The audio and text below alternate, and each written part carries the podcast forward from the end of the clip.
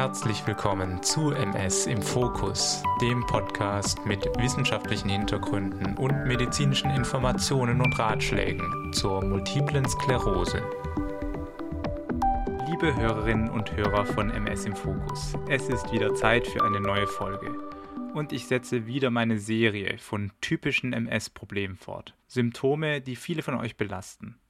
Auf mehrfache Anregung hin habe ich nun ein Thema vorgezogen, das sicherlich zu den belastendsten in der Problemwelt der MS gehört. Und zwar ist das Schmerz. Gerade zusammen mit der Depression und Fatigue bildet Schmerz ein ganz unglückliches Trio, das sowohl Patienten als auch Ärztinnen ständig vor sich herscheucht.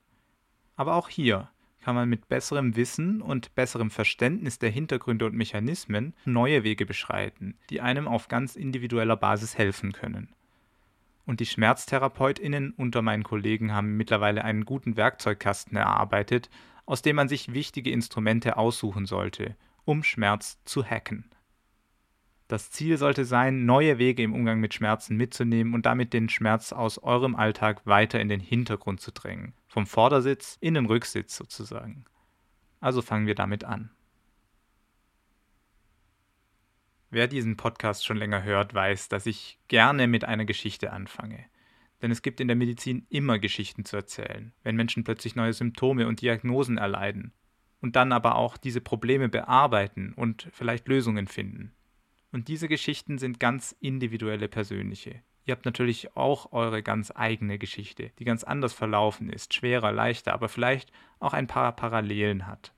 Mir geht es darum zu zeigen, wie man an die Sache mit dem Schmerz herangehen kann und vor allem an welchen Ecken die Lösungen warten. Eines Tages berichtete mir eine Patientin, dass sie im Laufe mehrerer Monate Schmerzen an der Vorderseite ihres Oberschenkels entwickelt habe. Sie habe in ihrem Leben zuvor zum Glück nicht so viel Erfahrung mit länger auftretenden Schmerzen machen müssen. Als Jugendliche habe sie unter Migräne gelitten und sich auch im jungen Erwachsenenalter einmal den Knöchel gebrochen, was für einige Zeit höllisch wehgetan habe. Was diese neuen Schmerzen am Bein von anderen, bekannteren Körperwahrnehmungen unterschieden habe, war, dass sie vor allem nachts auftraten. Wenn sie da liege, fühlten sich ihre Oberschenkel seltsam an, als habe sie einen starken Muskelkater, obwohl sie gar keinen Sport gemacht hat ein ziehender Schmerz, teils brennend, und der Muskel fühlte sich verhärtet bzw. wie verspannt an. Sie begann damals, das Bein mit Voltaren einzuschmieren und nahm zusätzlich recht viel Paracetamol ein. Allerdings sei es nicht viel besser geworden und vor allem habe sie schlecht geschlafen und sei tagsüber dann sehr müde und frustriert gewesen. Irgendwann habe dann ihr Fuß angefangen, sich nachts spontan nach oben zu biegen, aber manchmal auch gezuckt. Alles komplett außerhalb ihrer Kontrolle. Dies geschah wiederholt während der Nacht und erstreckte sich teils auch auf das ganze Bein. Manchmal seien es auch beide Beine gewesen. Sie beunruhigte das sehr und es führte in der Regel dazu, dass sie immer weniger Schlaf bekam. Tagsüber sei es nicht passiert, allerdings habe sie tagsüber stellenweise Schwierigkeiten aus dem Liegen oder Sitzen aufzustehen, da sich die gesamte untere Hälfte versteift anfühle.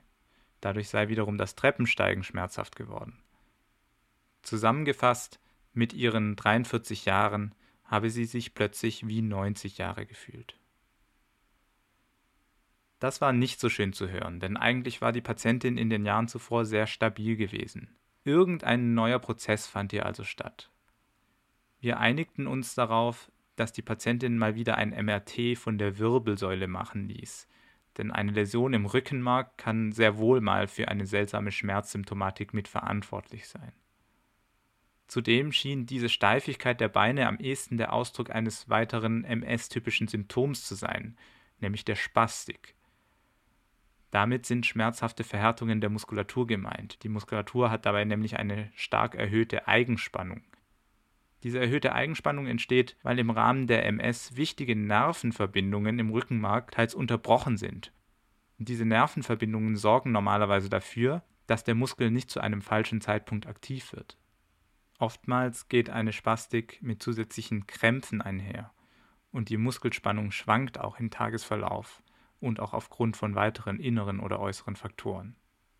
Jetzt aber mal kurz Stopp. Warum erkläre ich an dieser Stelle das Phänomen einer Spastik, wenn wir über Schmerz reden wollen? Der Grund ist ganz einfach. Schmerz ist vielfältig und kann die unterschiedlichsten Ursachen haben. Ein Ziel bei der Schmerztherapie ist herauszufinden, welche Art von Schmerz vorliegt und welchen Hintergrund er hat. Weil bei dieser Patientin die Spastik das Hauptproblem zu sein schien, entschieden wir uns dazu, hierfür einen Therapieversuch durchzuführen. Daher fingen wir mit einem Medikament gegen Spastik an, nämlich Baclofen drei bis viermal täglich. Und tatsächlich schien es zu helfen, obwohl es noch eine ganze Weile dauerte, bis sich ihre Beine beruhigten und vor allem nachts weniger Ärger machten. Das führte dann auch zu einem besseren Schlaf und machte sie insgesamt besser gelaunt. Sie litt allerdings gelegentlich noch an einem stärkeren Druckgefühl in den Oberschenkeln. Wir schauten, dass sie die Physiotherapie intensivierte und mehr Entspannungsübungen zu Hause durchführte. Insbesondere danach habe sie sich immer sehr gut gefühlt. Insgesamt konnte sie so die Schmerzmedikamente dann auch irgendwann weglassen. Übrigens sah man im MRT, dass sich in der Tat im Rückenmark zwei neue Läsionen gebildet hatten also war höchstwahrscheinlich eine schubartige Episode die Ursache für die neu aufgetretene Spastik und die damit verbundenen Schmerzen. Spastik ist natürlich nur ein Grund von vielen, warum Menschen mit MS Schmerzen empfinden. Und viele von euch sind nicht von Spastik betroffen. Ich möchte in dieser Folge einmal systematisch Hintergründe und Ursachen von Schmerzen beschreiben und insbesondere auf die Typen von Schmerz eingehen, die üblich sind bei eurer Erkrankung, nämlich der MS. Danach sollt ihr erfahren, wie ihr euren Schmerz sinnvoll beschreiben könnt, sodass eure BehandlerInnen damit etwas anfangen können. Beim nächsten Mal geht es dann vor allem um die Maßnahmen, die man ergreifen kann, um Schmerzen zu lindern oder besser damit zu leben. Was ist eigentlich Schmerz und warum haben wir Schmerz? Erst einmal ist Schmerz eine in Anführungszeichen einfache Sinneswahrnehmung auf schädliche Reize. Das kann jedes Kind nachvollziehen, das an die heiße Herdplatte fasst. Die Sensoren für Schmerz nennen wir Nozizeptoren. Und das sind im Endeffekt die freien Enden von speziellen Schmerzfasern, also Nervenfasern, die überall an unserer Haut und auch in den meisten unserer Organe und inneren Oberflächen anliegen und diese monitorieren. Der Sinn davon ist, akute Verletzungen oder drohende Schäden zu spüren und zentral Alarm schlagen zu können. Die Nervenleitung wird im Rückenmark verschalten und die Information Richtung Hirn weitergeleitet. Klugerweise gibt es hier aber auch direkte Verschaltungen, um schnelle Reflexe auszulösen, wie das rasche Zurückziehen von Hand oder Fuß. Und ebenfalls sehr toll ist die Möglichkeit des Körpers, schon an dieser Schaltstelle im Rückenmark von oben, also aus dem Gehirn einzugreifen. Dies machen aus dem Gehirn kommende Signale, welche es schaffen, akute Schmerzen zu unterdrücken. Diese sogenannte absteigende Schmerzhemmung wird geleitet von Hirnstrukturen, die Emotionen beherbergen. Und das ist der Grund, warum wir in Extremsituationen weniger Schmerz empfinden und wie im Tunnelmodus funktionieren. Zum Beispiel der Fußballer, der das Endspiel trotz Verletzung zu Ende spielen kann. Oder auch im Endeffekt jede gebärende Frau, die starke Schmerzen während der Geburt erleidet. Wenn keine Unterdrückung stattfindet, dann landen die Schmerzsignale, die in das Hirn geleitet werden, unter anderem in Arealen, in denen die bewusste Wahrnehmung stattfindet, an vielen weiteren Stellen wird das Schmerzerlebnis weiterverarbeitet und kann gelernt werden. Und das ist ebenso sehr sinnvoll, denn so kann eine Gefährdungssituation, zum Beispiel die Herdplatte, dann auch erlernt werden und in Zukunft gemieden werden. Allerdings scheint unser System eher für diese akuten Gefährdungs- und Verletzungssituationen gemacht zu sein. Denn sobald ein Schmerzerlebnis länger andauert, dann besteht die Gefahr, dass der Schmerz chronifiziert, das heißt sich freischwingt und selbstständig macht auch wenn schon längst keine Erregung der Nozizeptoren, also der Schmerzsensoren, mehr vorliegt. Dann sprechen wir von der Bildung eines Schmerzgedächtnisses. Ein eingebranntes oder hängengebliebenes Schmerzerleben, das große Auswirkungen auf die Psyche hat. Und das wiederum setzt eventuell die Schmerzschwelle herunter, also die Empfindlichkeit gegenüber neuen Schmerzreizen. Diesen Teufelskreis zu durchbrechen, das ist der Kernpunkt aller therapeutischen Bemühungen beim chronischen Schmerz. Denn das Gehirn ist plastisch und kann auch wieder vergessen, auch beim Schmerz. Aber dazu mehr dann in der nächsten Episode. Was sind nun aber die Mechanismen, wie bei der MS Schmerz entsteht? Grundsätzlich muss man hier zwei verschiedene ursächliche Typen an Schmerzen unterscheiden.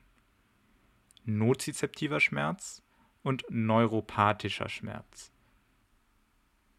Diese Unterscheidung ist so wichtig, weil sie sich zum Beispiel direkt in der medikamentösen Behandlung widerspiegelt.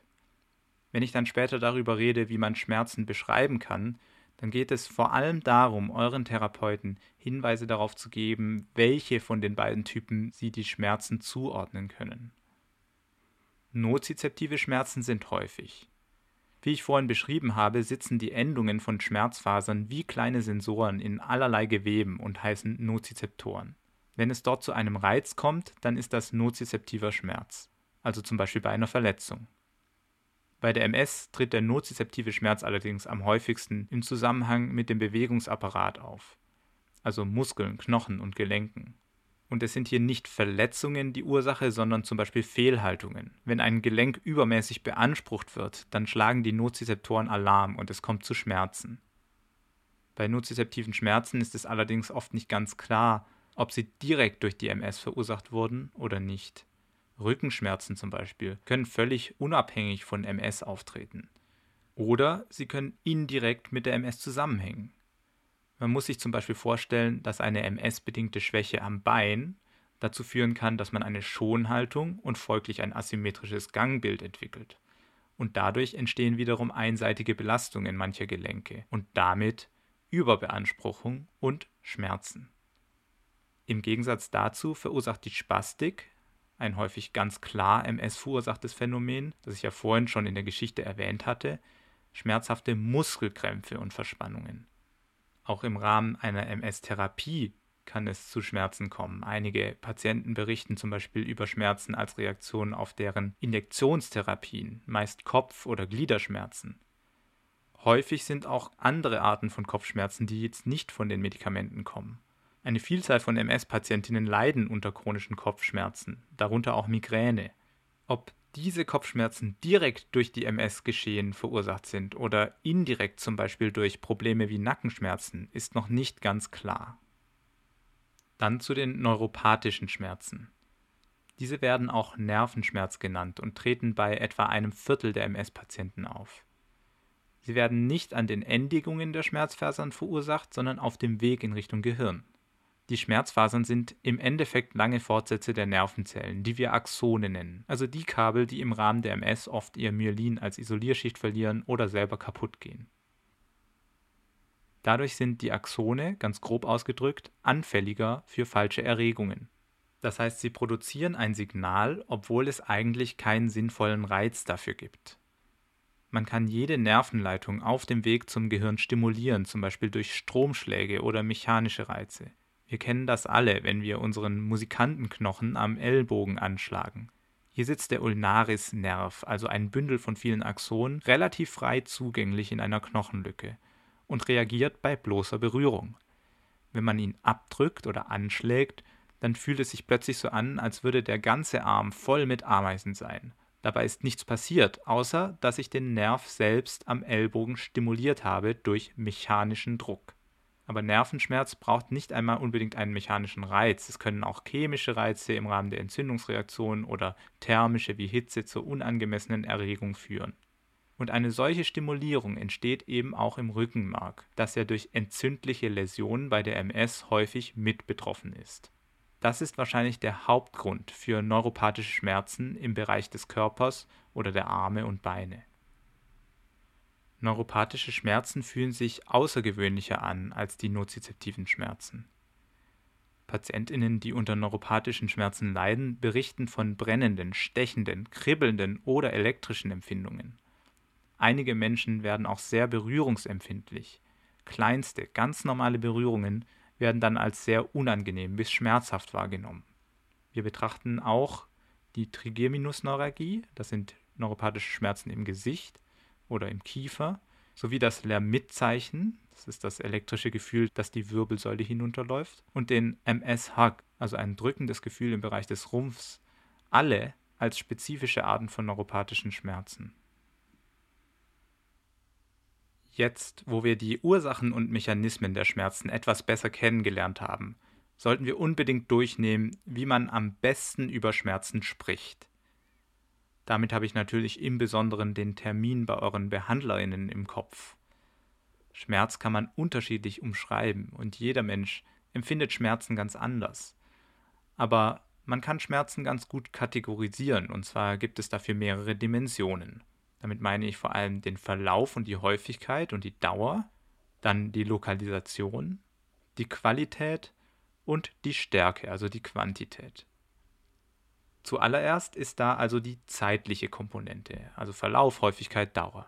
Ist der Schmerz seit neuestem da, also zum Beispiel seit wenigen Wochen? Dann würde man ihn noch als akut bezeichnen. Im Gegensatz dazu steht der chronische Schmerz, der seit über drei Monaten besteht. Manche setzen die Schwelle auch bei sechs Monaten. Chronische Schmerzen sind bei den meisten Betroffenen ständig präsent, auch wenn sie in der Stärke variieren können. Eine Sondergruppe, die auch chronisch sein kann, sind die paroxysmalen Schmerzen. Paroxysmal ist ein medizinischer Begriff, der für zeitlich begrenzte Ereignisse oder Attacken steht. Solche Schmerzattacken können unterschiedlich lange dauern, zum Beispiel wenige Sekunden oder eine halbe Stunde, und dazwischen ist dann entweder komplett Ruhe oder es gibt einen leichten Dauerschmerz. Diese Attacken können auch mehrfach am Tag auftreten und sich in manchen Phasen häufiger zeigen als in anderen. So ein paroxysmales Schmerzphänomen kann akut sein, aber auch über einige Jahre einen begleiten. Was bedeutet diese zeitliche Einteilung also für euch und eure Schmerzen? Damit man diese besser eingrenzen kann, macht euch bewusst, wann eure Schmerzen erstmal nicht aufgetreten sind, ob sie dauerhaft da sind oder in Wellen oder Phasen kommen oder vielleicht sogar in Attacken. Damit ist einer ersten Annäherung schon einmal sehr viel geholfen. Die Lokalisation ist natürlich wichtig, denn anhand dieser kann man unter anderem versuchen darauf zu schließen, ob es sich um muskuloskeletalen Schmerz oder Nervenschmerz handelt. Manchmal ist es aber als Schmerzleidender nicht ganz einfach, die Lokalisation wiederzugeben. Es gibt zum Beispiel bei den Gelenkschmerzen ganz häufig das Phänomen, dass diese auf ein anderes Gelenk überspringen, zum Beispiel ein Problem in der Hüfte, das bei den Betroffenen Knieschmerzen macht. Versucht einfach so gut wie möglich festzuhalten, wo ihr die Schmerzen spürt, ob sie eine Entwicklung durchmachen, also wandern oder stationär bleiben. Und auch ein wichtiges Phänomen ist das Ausstrahlen, insbesondere beim neuropathischen Schmerz. Hier gibt es häufig eine Art Epizentrum, das wie als Ausgangspunkt zu sehen ist und dann eine Richtung, in die die Schmerzen ausstrahlen. Die Qualität des Schmerzes, das ist schwierig, aber zentral in der Analyse eurer Schmerzen. Denn hier geht es ebenfalls um die Differenzierung, welche Ursache hinter den Schmerzen steckt. Aber was meinen wir mit Qualität? es ist die Art und Weise, wie die Schmerzen sich anfühlen. Und das ist natürlich schwierig, exakt zu definieren, denn jeder hat seine ganz eigene Empfindung vom eigenen Körper. Aber es gibt natürlich äußere Einflüsse, mit denen wir Schmerzen vergleichen können, mit denen man gut beschreiben kann, umschreiben kann, wie sie sich anfühlen. Ein ganz typisches Phänomen ist zum Beispiel das Ameisenlaufen, das wir alle uns als Bild gut vorstellen können und dessen Empfindung wir alle kennen. Dieses Kribbeln und Prickeln kommt, wie vorhin erwähnt, ganz häufig beim neuropathischen Schmerz vor. In gewisser Weise auch das brennende Gefühl, wie zum Beispiel nach der Berührung von Brennnesseln. Und ebenso typisch beim neuropathischen Schmerz ist der Stromschlag, also das elektrisierende Gefühl, wie wenn man an den Stromzaun fasst. Und dann ist es noch interessant für eure Behandler, ob sich der schmerzende Bereich auch gleichzeitig taub anfühlt, das ist ja ein Gefühl, welches einige von euch gut kennen, ganz unabhängig von Schmerzen, weil ihr es zum Beispiel mal im Rahmen eines Schubes erlitten habt. Jetzt haben wir kribbelnde, brennende und elektrische Charakter der neuropathischen Schmerzen besprochen. Daneben werden aber noch verschiedene andere Qualitäten in Zusammenhang mit Schmerzen genannt. Am häufigsten sind die Beschreibungen stechend, bohrend oder reißend sowie ziehend und dumpf oder drückend. Und dann kommen wir zur Quantität, die Stärke der Schmerzen.